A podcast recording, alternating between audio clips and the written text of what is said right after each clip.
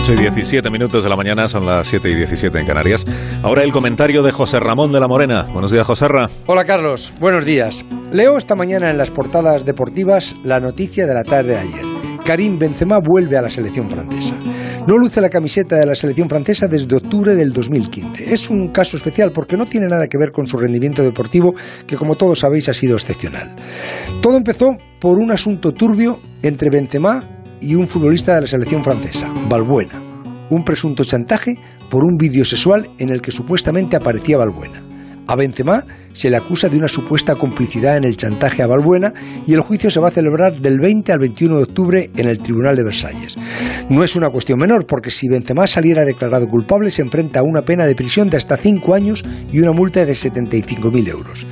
Desde 2015, Benzema desapareció de las convocatorias y el presidente de la Federación Francesa, Noël Legret, dijo que bajo su presidencia Benzema nunca volvería a vestir la camiseta de la selección. Y el seleccionador Didier Deschamps también estaba en esa misma línea, sobre todo después de una entrevista de Benzema por la que a Deschamps le llegaron muchas críticas. Francia ha perdido la oportunidad de contar con Benzema en la Eurocopa del 2016 y en el Mundial del 2018. Es cierto que sin Benzema tampoco les ha ido mal. En la Eurocopa llegaron a la final, la perdieron, pero son los actuales campeones del mundo. En el último mes y medio todo ha ido encajando para volver a esa normalidad en la que quieren olvidar el pasado y construir el futuro.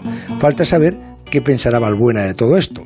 Pero ahora Francia asusta a Europa con esa delantera que forman Mbappé, Griezmann y Benzema. Y hoy también es una mañana feliz en Palma, porque el Mallorca consiguió anoche el ascenso a Primera División. Lo hizo sin jugar porque dependía del resultado de la Almería que perdió contra el Cartagena.